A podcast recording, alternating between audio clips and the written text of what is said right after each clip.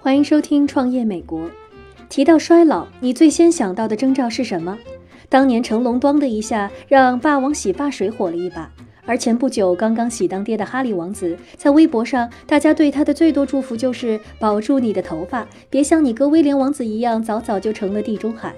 脱发可以说是全世界男人共同的烦恼。机器人公司 Restoration Robotics 曾经分享过一组数据。显示全球成年男性的脱发率高达百分之二十到百分之三十，具体到中国，患有脱发问题的男性人数高达一亿八千八百万人，可见防脱发产品的市场需求真的很大。霸王洗发水有没有用，我们不知道，但现在一家名不见经传的私人生物技术初创企业却高调宣布，他们可以解决不少和衰老有关的健康问题，其中就包括脱发。这家公司的创始人是五十岁不到的奥斯曼基波。他早年从土耳其来美国求学，拿到工程学博士后定居下来。十年前，基波在圣地亚哥创立了这家叫 Samuel 的生物工程公司。在宣布他们发明了能够逆转老化的药物后，公司估值高达一百二十亿美元，占有三分之一股份的基波也从当年的穷留学生摇身一变成了亿万富翁。Samuel 的首例药物 SM 零四五五四就是针对有脱发困扰的人群，号称不仅可以帮助秃头男人再生头发，甚至可以把白头发变黑。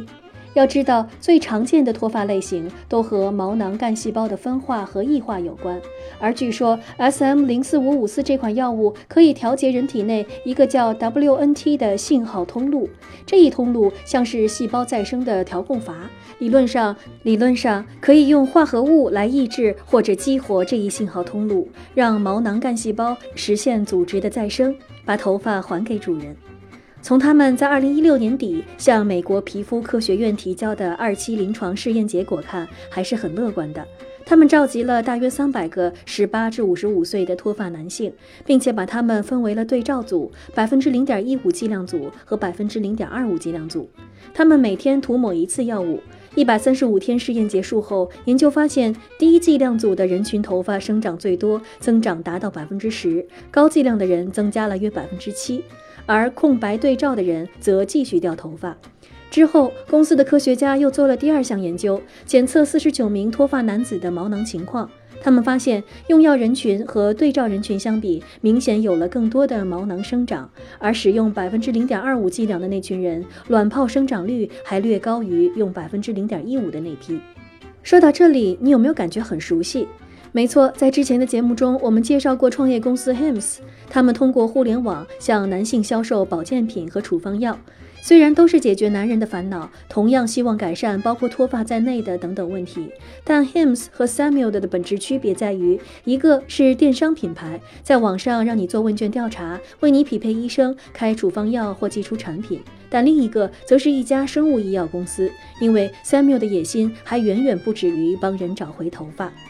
毕竟，脱发只能算是衰老困扰中对人体危害最轻的一种。据报告，在美国，有大约百分之八十一的六十五岁及以上人群都患有一种或多种与衰老有关的慢性病，包括老年痴呆、关节炎、骨质疏松、眼部退化等等。而这才是 Samuel 的更长远的目标。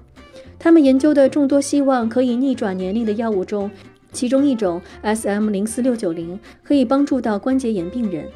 以往关节炎发作只能靠药物止痛，但 Samuel 的招募的四百五十五名患者，在接受了一次药物注射后，患者就在自己的内侧关节长出了新的软骨。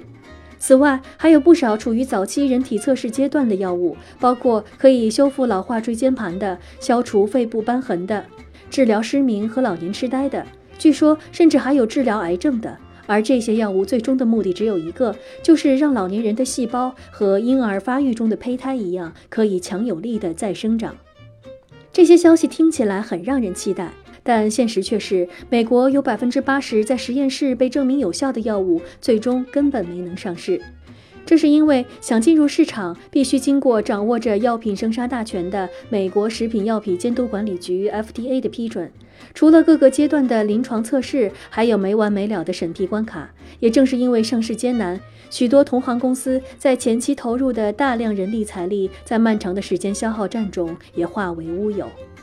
好在 Samuel 还真的不缺钱。今年八月，他们通过股权融资筹集了四点三八亿美元。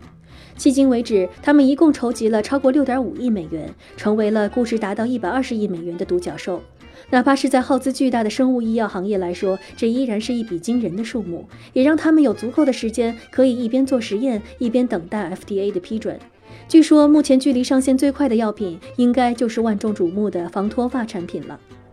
伟高达风险投资公司的董事长谭飞南是投资团队中的一员，他曾经是百度最大的风险投资人。虽然不是科学家，但他曾经是新加坡国家癌症研究中心、新加坡最大的医疗集团信和集团的董事会成员。他承认这是自己迄今为止最大的一次入门投资，但他相信 Samuel 的药物研发平台可能是自亚历山大·弗莱明发现抗生素以来带给人类健康的最大影响。而他上一次做出这种高风险高回报的豪赌，还是在百度身上。其实不仅是谭飞南，不少硅谷大佬都在狠命往这个领域砸钱。毕竟这些信奉未来主义的人要做的事情还有很多，要赚的钱也很多。二零零六年，表示自己一直很怕死的硅谷大佬彼得泰尔向非营利组织马氏沙拉基金会捐赠了三百五十万美元，支持他们的抗衰老研究。还因为有传言说他想要把青少年的血液注入自己的身体，被人称为吸血鬼。二零一三年，看到死于脑瘤的父亲过世后，Google Ventures 的首席执行官比尔·马里斯又说服拉里·佩奇和谢尔盖·布林两位 IT 大佬退出专注于解决死亡问题的健康部门 Calio。二零一七年，二十岁出头的天才少女风投家劳拉·戴明则创办了风投公司长寿基金，投资于那些希望帮助我们过上健康生活的公司。到了二零一八年，从事寿命延长领域的初创企业融资更是创下了纪录。然而，这一领域的投资风潮一开始刮得并不猛，大约十年前还是完全不同的光景。这背后是整个行业的一次惨败经历。二零零六年，一家叫 s y r i t r i s 的制药公司宣称在红酒中发现了一种叫白藜芦醇的东西，还找来七位诺贝尔奖得主为白藜芦醇的衍生药品做背书。二零零八年 s i r i t r i s 还被全球最大的医药企业之一葛兰素史克以七点二亿美元收购。但四年后 s i r i t r i s 因为实验对象里出现了多个肾衰竭现象而被迫关闭。他们一度被看作是神药的作品，一夜之间沦为了膳食补充剂。对 Samuel 的投资，不难看出风投正在重拾对抗衰老研究的信心。这背后离不开新药物的迅速发展以及不断壮大的研究队伍。除了 Samuel，现在市场上还有专注于杀死衰老细胞法的 Unity Biotechnology。这家融资七亿美元的公司，在今年早些时候还上市了。此外，还有从生物技术巨头 Celgene 公司剥离出的 Cellularity，他们正在探索胎盘细胞的潜力，计划用胎盘细胞来代替干细胞，治疗类风湿性关节炎、伤口愈合等疾病。而对于投资人来说，恐怕没有哪个领域的投资比在生物医药领域下注更需要耐心的了。感谢你的收听，下期创业美国我们再见。